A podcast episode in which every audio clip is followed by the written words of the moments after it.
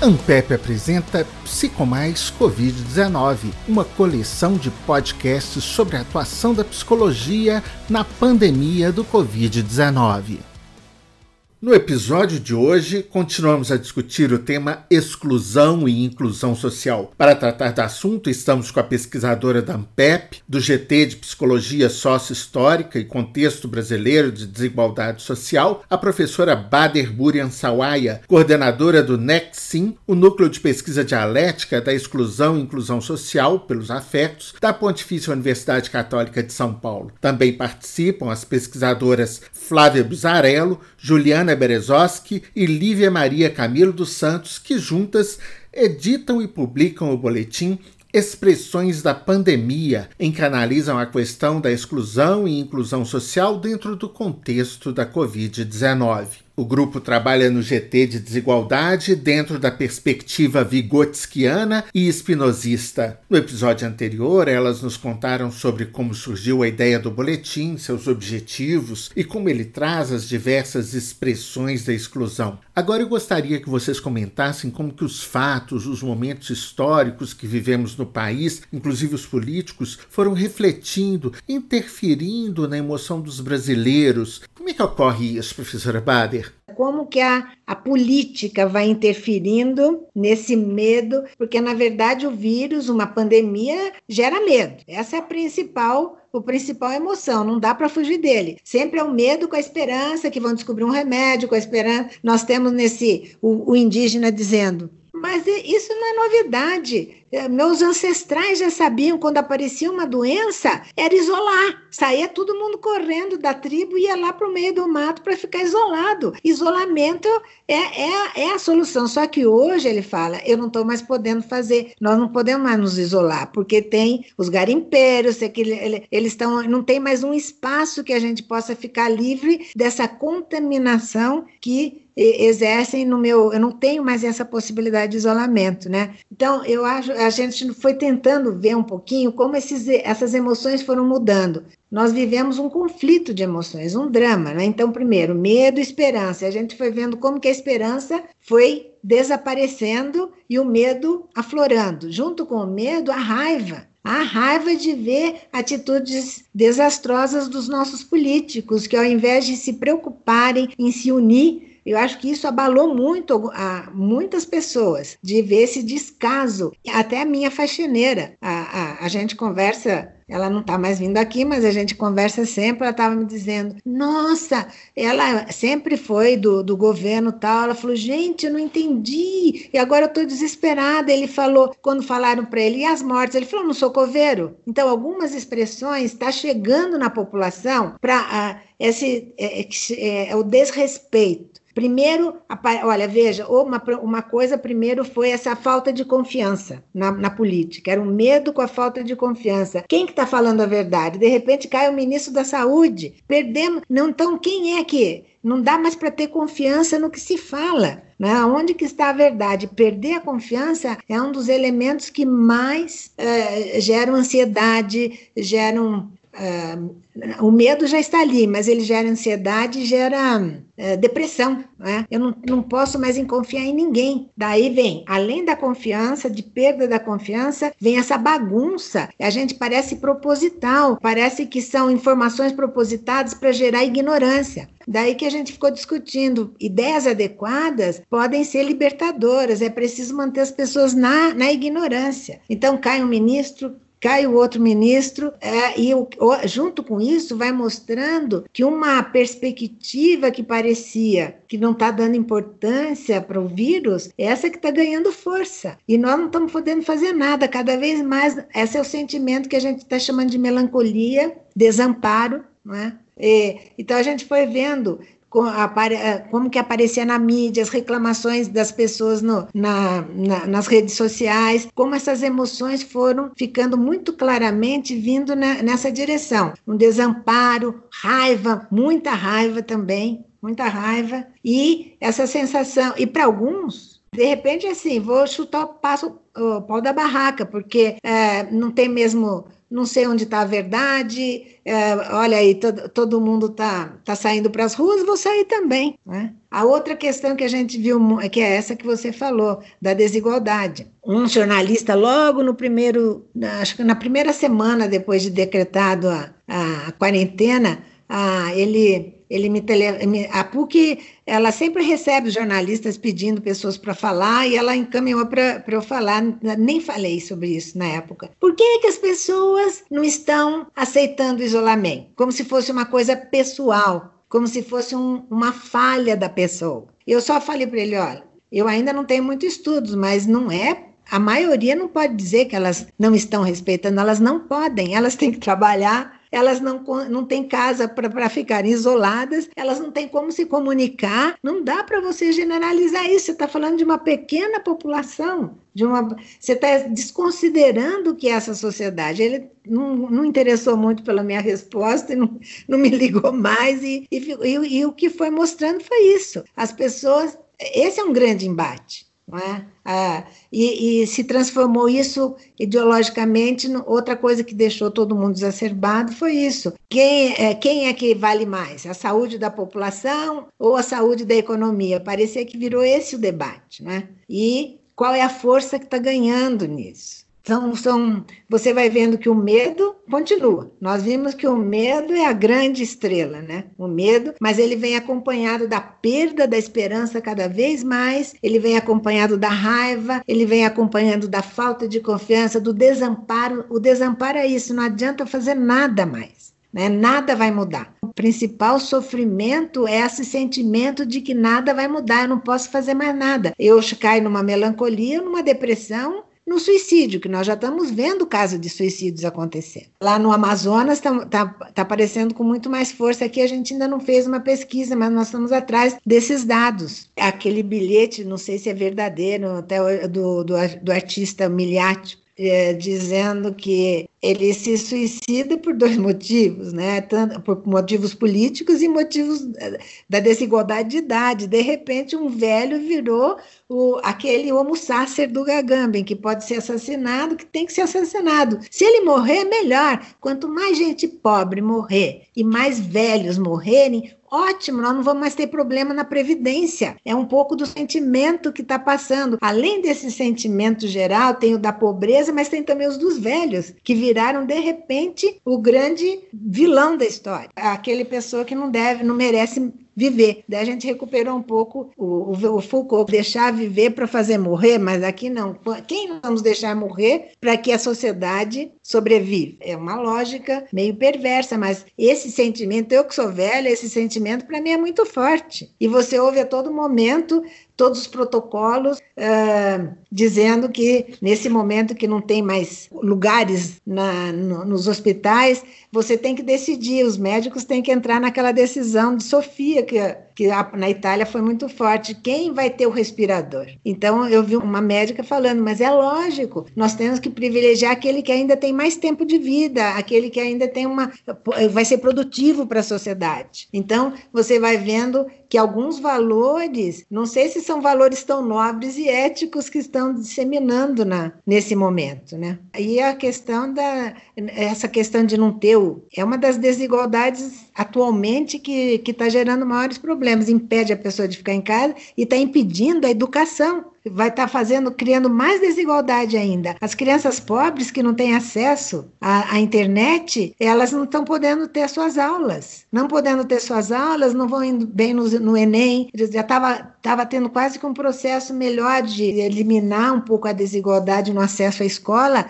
O vírus está novamente trazendo essa, esse desnível, acentuando esse desnível. E como você vê isso, Flávia? Eu acho também assim que a gente comenta, inclusive está numa apresentação da professora da constelação de afetos da pandemia. E como a professora comentou, o, o medo e a esperança eles são muito presentes durante a pandemia e também muito relacionado ao próprio engenho da nação brasileira e o engenho também das pessoas que está ali vivendo essas afetações, né? Então você tem o medo do vírus, que eu não vejo, né? Que, que até então talvez não conheci ninguém que havia falecido. E eu tenho medo da fome, qual que é o medo que nós conhecemos no Brasil enquanto nação? Qual que é o medo mais material? Junto com isso, entre o medo e a esperança, você tem a esperança de que as coisas vão voltar ao normal, porque ah, diminuiu algum dado de morte ou alguém, que eu conheço se recuperou, mas ao mesmo tempo você tem o medo da fome, o medo de desemprego, as diversas formas de medos que são ligadas a essas causas externas que a gente tem no Brasil e totalmente vinculada à desigualdade, né? E está totalmente vinculado ao engenho que você tem enquanto sujeito, enquanto você se constituiu enquanto sujeito. Quando a gente fala de desigualdade nesse contexto da Covid-19,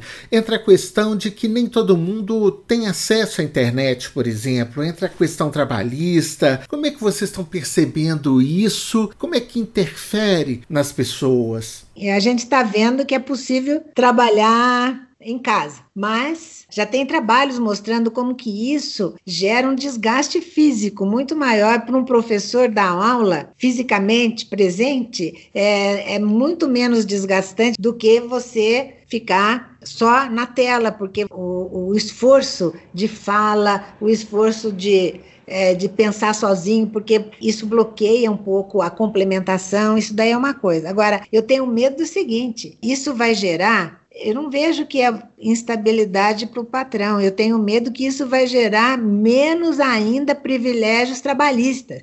Vai acabar com os direitos trabalhistas de vez, né? Porque é, nós já estávamos naquela ideia pós-neoliberal de que vamos ser todos empreendedores. Agora, é, muita gente está falando, tá vendo como podemos ser empreendedores? As pessoas estão se virando para perseverar na existência. É, não posso mais abrir meu bar, mas agora estou fazendo delivery. Olha, somos todos empreendedores. Isso mostra a criatividade, a potência de permanecer vivo. Mas as pessoas o capitalismo está aí, ele vai se apropriar disso, vai ser uma das grandes transformações, vai ser essa também, nas, na, nas relações de trabalho. Né? Mostrou que é possível. Para nós, particularmente, eu acho que o que mostrou para a gente? Mostrou que a gente pode viver sem consumir tanto, não é? mas não sei se depois isso, porque eu falo Espinosa, não sei se isso vai ser uma paixão que vai ser muito forte, que vai conseguir acabar com a paixão da mercadoria, né? A gente viu que esse negócio, ah, os homens estão descobrindo gastronomia, é bom. Ah, a, a, a Júlia? Ela está fazendo um trabalho sobre o humor na, na pandemia. O humor sarcástico, irônico e o humor uh, suave. Ela descobriu umas memes interessantes, né? Das, das como chama socialites, não é socialites, como é? Elas ah, dizendo que delícia. que têm perrengues Ela... chiques.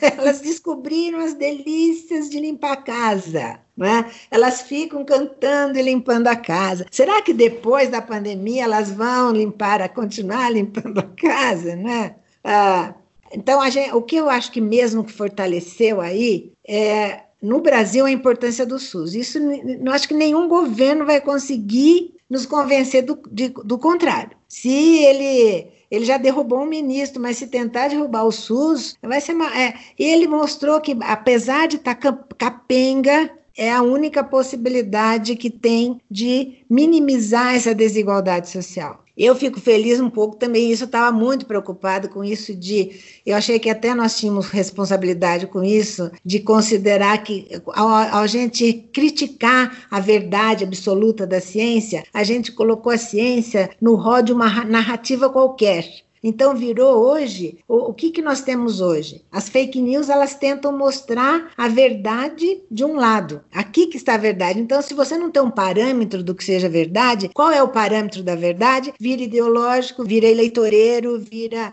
se, se, é, se eu, eu vou confiar numa autoridade. Então, você não tem mais a capacidade de criticidade, de buscar ideias adequadas que é melhor para aquele momento. E pelo menos eu estou achando que a ciência recuperou um pouco esse seu lugar de indicar, de analisar, de ver possibilidades de sair disso, é, de comprovar, é, porque a ciência tenta comprovar o que ela fala, ela não, ela não relaciona a verdade dela a uma, a uma autoridade, a um mito, a, a uma personalidade. Não, ela demonstra. E é essa, isso que eu acho que a gente está batalhando muito nas, nas ciências sociais, humanas e, e científicas. Nós temos que. O que diferencia um conhecimento do outro é que ele demonstra a verdade. Nós estamos demonstrando que a, o isolamento ele diminui ou ele prorroga. Então, eu acho que uma das coisas talvez que vá sair fortalecida ou então vai ser, vai ter novos ingredientes para você poder avaliar onde que está a verdade, senão vai virar um jogo de, de novo, é, é, é, depende da fé, depende da autoridade, eu acho isso um dos grandes perigos que pode acontecer com a gente, né? Então, o que vai sair fortalecido, a gente são o pessoal da saúde, que é, a gente está vendo que são pessoas hoje que vão têm utilidade que é, não eram consideradas antigamente. Isso também vai mudando. Ah, hoje o delivery, o menino da, da moto, brinco que talvez ele seja a nova classe social que vai aparecer aí, né? Onde que está? Você vai vendo que você depende do outro. Essa dependência, essa necessidade de encontros, eu não vivo sozinho e é preciso proteger o outro para me proteger eu acho que isso vai ficar um pouco forte. E a, a, ecologia, só que a ecologia a gente tem que ver que ela é atravessada pela desigualdade também, né? Agora a natureza está mostrando que ela não perdoa. A natureza está mostrando que é, o Bacon fez aquele grande, um de grande discurso, instalou uma a força, a capacidade do homem de mudar, de alterar a natureza, de, de, de submeter a natureza à sua vontade. Ele foi o grande arauto disso e tem um, usava palavras até muito fortes, agora não estou lembrando. O homem, com a sua razão, vai dominar e colocar a natureza. A, a, a, o, o Spinoza tem mais razão. Segundo Spinoza, todos, homens, eh, natureza, somos de uma mesma substância e buscando perseverar na existência. Alguns dizem que o Spinoza foi um ecologista, porque ele dizia a natureza ela está perseverando na existência dela. Não dá para você achar que ela é algo mó algo sem matéria, sem vida, e você pode fazer dela o que quiser. Eu acho que agora, mais uma vez, talvez a gente tenta aprender um pouco mais com isso, né? Algumas coisas vão sair melhores, a gente vê, e, mas isso acontece em qualquer é, todos os trabalhos de sociologia e psicologia social mostram que na guerra, em catástrofes, aparecem a solidariedade muito forte. A, solidariedade ela emerge com muita força em desastres ambientais. A gente vê agora mesmo, quando tem essas, essas chuvas torrenciais, a população toda se mobilizando. E a, a é, essa solidariedade aparece, não sei se é, nem sempre ela permanece, mas ela acaba, eu acho que gerando alguns valores que a, que a sociedade acredita que ele, é, que ele tem que ser mantido, mas para ele ser mantido, ele precisa ser mantido pela lei. Nós temos que mudar também, incorporar isso. Como fala o Spinoza, nós temos direitos naturais, mas esses direitos naturais têm que ser protegidos pelos direitos civis, senão, logo, logo, ele fala, nós somos seres de paixão, de imaginação, estamos querer, então é, pode esperar qualquer coisa dele. Que as feridas também, tanto a solidariedade quanto as feridas apareceram agora, né? Nós temos é, visto assim cenas absurdas de uh, xingar o pessoal da, da, de não querer que o pessoal da, da saúde entre nos ônibus porque ele pode contaminar, de ser, de atacarem pessoal da saúde, atacarem jornalistas, uh, esses absurdos todos a gente ainda continua vendo, estão aí. Mas eu acho que algumas coisas vão ficar ficar, mas a gente tem que. É, é, essa nossa preocupação, como garantir que fique isso, que isso se torne uma paixão mais forte do que as outras paixões que me dominavam, e também garantir isso em termos de, de legislação. Eu brinco que a psicologia social ela nasceu da guerra. A guerra produz novos conhecimentos, novas necessidades e algumas preocupações em termos de legislação. Então, é preciso estar atento para que essas coisas boas que estão acontecendo não se percam. Agora, não podemos esquecer que na pobreza, essa solidariedade, alguns falam que não é uma solidariedade, é mais uma socialização da miséria. Só existe, existe. Ninguém sobrevive se, ela, se não tem essa solidariedade entre vizinhos. Né? Então, é, não dá para. A, classe média agora que está descobrindo que é necessária essa solidariedade. Né? Quem sabe, talvez, um dos grandes passos que a gente dê é sair desse individualismo narcisista. Né? Pode ser. Mas é preciso que a gente esteja atento, nós psicólogos, nas terapias, os sociólogos, né? e no, na política política e na, na legislação. Juliana, você está fazendo um estudo sobre humor nesse momento da pandemia, né? E o brasileiro é super criativo, tudo vira pirada. Como é que é isso? Observando desde o início da pandemia até os momentos atuais, né? A gente começou com muito meme, em tanto GIFs, músicas, imagens, sons, falando mais sobre esse ataque do vírus vindo para o Brasil e como que o Brasil poderia enfrentá-lo. Então surgem várias é, suposições de, de super-heróis enfrentando esse vírus, né? E aí, tanto até que também veio a música da Inês Brasil, que ela fala, né? Não tem coronavírus porque o nosso Deus tem poder contra todos os vírus, né? Então, é, utilizo até, vou utilizar isso no texto como mostrando que para algumas pessoas realmente não tem coronavírus no Brasil, porque elas estão aí saindo em busca de, de alternativas para outras coisas, né? Para a saúde financeira, no caso. E depois disso. Você lembra de algum meme desses para contar? Eu não tô conseguindo lembrar um exatamente, assim, mas tiveram muitos, assim, quando nos primeiros 15 dias de quarentena que as pessoas estavam aflitas e pensando que era férias, e depois, assim, é, 25 dia, o que que eu tô fazendo? Ah, eu tô tirando sementes de um morango, ou eu tô pintando o caroço de uma manga de outra cor, né?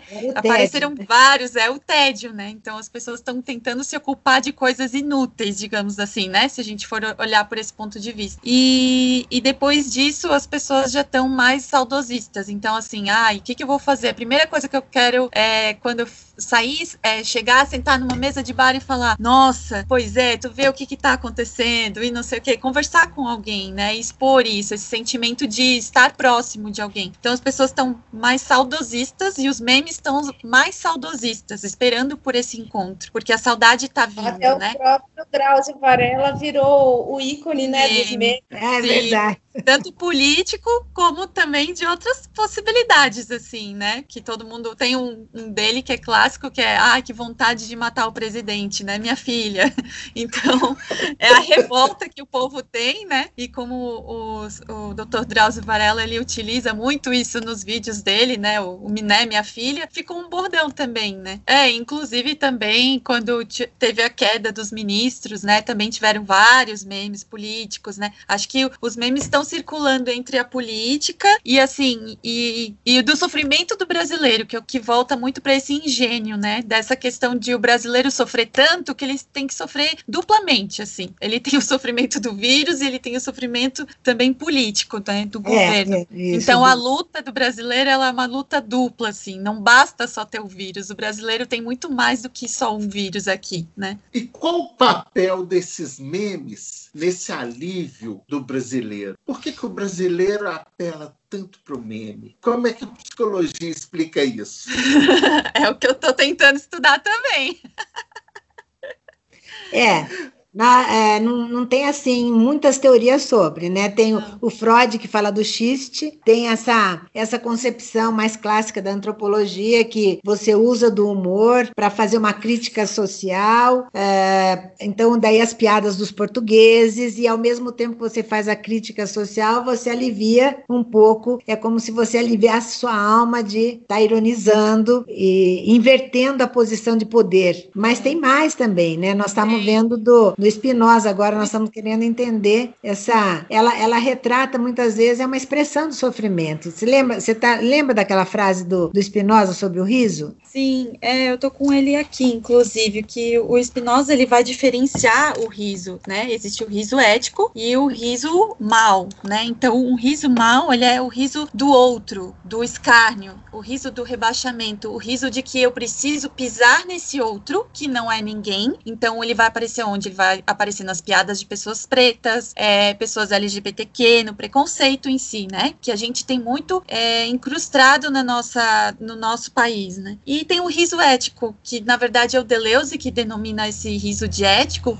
porque é o riso do descobrimento, o riso da criação, o riso da potência, o riso da alegria, o riso de saber por que, que eu estou nessa condição também é um riso ético, né? É um riso que diz que eu posso mais do que simplesmente ficar só aqui parado olhando para tudo isso e que eu quero e eu preciso desse outro para poder rir junto comigo. Eu não posso rir sozinho. O tirano, por exemplo, ou quem precisa pisar no outro, ele vai rir sozinho e um dia esse riso vai ter, acabar. Ele não vai conseguir continuar porque ele sempre precisa de outros para poder pisar, para afirmar quem ele é. E o riso ético não, é um riso do bom, é um riso do, da descoberta de que eu preciso desses outros e que juntando essas forças com outras pessoas a gente pode fazer outras coisas melhores por nós mesmos. Acho que é mais isso. Assim. E, e, aí, só trazendo o Vigotes ainda, a questão do gênio, de, por que, que eu dou risada de algumas coisas e não dou risada da outra? O, o meme, ele, ele apareceu dos dois lados, dos críticos Sim. ao governo e dos críticos ao Moro. A, né? Então, aí você vai vendo é, o, as críticas à pobreza, a crítica ao humor contra o negro, você vai vendo que ele vai despertar o riso na, em alguns porque vai depender da, daquilo que a Flávia estava falando no meu engenho, que é da, o, o Vygotsky fala daquelas da, da, das emoções que, que já conformam a minha subjetividade, ou que algumas pessoas diriam da minha personalidade, ao meu caráter. Não vai ser, eu não vou rir de qualquer meme, eu vou rir daqueles memes que dizem respeito já àquilo que me interessa, minhas necessidades, ao meu grupo. Né? Algum, alguns memes eu olho, aquilo me dá asco, outros memes eu dou risada. Então ele também vai mostrando, ele vai gerando, ele vai servir para alimentar esse ódio, essa polarização que está acontecendo na sociedade. Ele tem várias, é, esse seria o riso mal, né? Isso. Que o, o Spinoza fala. Mas essa distinção que ele faz a gente acha muito interessante, o riso ético e o riso mal. É. Lívia, você está desenvolvendo uma pesquisa junto à população de rua de São Paulo, né? Eu queria que você contasse como é que é essa experiência. O que tem ocorrido ultimamente, principalmente em São Paulo, que é onde eu mais tenho acesso né, às informações, é uma mobilização muito grande por parte de movimentos da sociedade civil, né? É o padre Júlio Lancelotti, que é da Pastoral do Povo de Rua, que já trabalha com pop rua há muitos anos, agora ele tem enfrentado assim, até fisicamente mesmo, cotidianamente essa pandemia, ele está lá todos os dias fazendo um trabalho incrível, belíssimo e assim, para além dessa iniciativa da pastoral, também tem outras pessoas que trabalham com população de rua em São Paulo e que não são diretamente ligadas, por exemplo, à, à SMADS, que é a secretaria, né? Quer dizer, não estão vinculadas diretamente ao poder público. Então, são iniciativas, digamos, de, da militância, mas também de solidariedade, e isso é muito potente, isso é muito interessante de se ver, só que, ao mesmo tempo, também, a gente corre um risco de retroceder, né? De virar de assistencialismo. Público. É, de esse, esse é um perigo. De que a, o sistema, por exemplo, o SUAS, que foi uma conquista de muitos anos, que isso comece a se fragilizar de novo, né? Porque isso. já que a gente vê que a sociedade civil organizada consegue, entre aspas, dar conta de muitas demandas complexas, para que o Estado precisa estar tão presente assim? Se as pessoas se organizam coletivamente e fazem o papel que deveria ser deles. Isso. Então, assim, é potente, muito interessante o coletivo se organizando, que realmente é necessário, só que não se esquecer também de que quem deveria estar cumprindo esse papel todo não era a pastoral do povo de rua, não era o pessoal do coletivo, do SP Invisível, era o Estado, era o Bruno Covas, entendeu? A SMADES, que deveria estar mobilizando a cidade para prover para a população em situação de rua o direito de, de um isolamento, né? De uma proteção. Isso. Enfim, era, eu queria colocar Não, isso. Bem lembrado, é, essas, com, é, essas qualidades éticas que estão aparecendo, elas correm o risco de legitimar de novo retrocessos, desmonte da saúde, retrocesso da, da, da do SUAS para o assistencialismo, daquilo que era um direito. Né? Da população para um assistencialismo corre esse risco também. Por isso que é isso que a gente tem que estar sempre preocupado em potencializar, eh, eh, descobrir estratégias, juntarmos as diferentes profissões para descobrir estratégias para que essa esse sentimento de comum que está aparecendo ele não se desvirtue em interesse em novos não seja interesses né? Não se torna interesseiro. É, perversamente aproveitado. É, ó, tá vendo? Todo mundo pode trabalhar em casa, não precisa mais ter horário de trabalho, não precisa ter férias, não é? Olha aí, tá tudo beleza. Ah, os voluntários, olha que beleza, o voluntariado no Brasil, não é? Olha que beleza o povo se unir na favela, se organizando, eles provam. Então, tô, vamos lá, todo mundo se a, a, responsabilizado de novo, né? Famílias, os pobres, todo mundo são os responsáveis para que dê certo a coisa. E não perder, acho que um dos grandes perigos nossos é esse, não deixar perder a possibilidade de pensar diferente, de e ter uma esperança utopia, de não cair no fatalismo e estar tá lutando para fugir da morte, mas nós temos todo o direito de continuar buscando a vida e novas possibilidades. Mais uma vez eu agradeço aqui a participação da professora Bader Burian Sawaia, coordenadora do Nexim da Pontifícia Universidade Católica de São Paulo, e das pesquisadoras Flávia Buzarello, Juliana Berezoski e Lívia Maria Camilo dos Santos, que juntas editam e publicam o boletim Expressões da Pandemia, em que analisam a questão da exclusão e inclusão social dentro do contexto da Covid-19. Acompanhe todos os nossos podcasts Toda quarta e todo sábado, um podcast novo abordando um tema específico para esse tempo de pandemia. Psicomais Covid-19. Participe você também com seu grupo de pesquisa.